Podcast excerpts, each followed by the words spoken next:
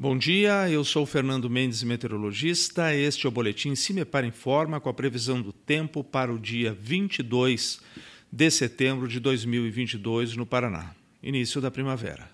A tendência para esta quinta-feira é as áreas de chuvas mais significativas já se afastando do estado em direção a São Paulo, mais para leste também. As chuvas ficam mais pontuais, mais fracas em alguns pontos mais ao norte do estado. A temperatura mínima está prevista para a região de Francisco Beltrão, com 8 graus, e a máxima prevista para a região de Paranavaí, com 24 graus Celsius.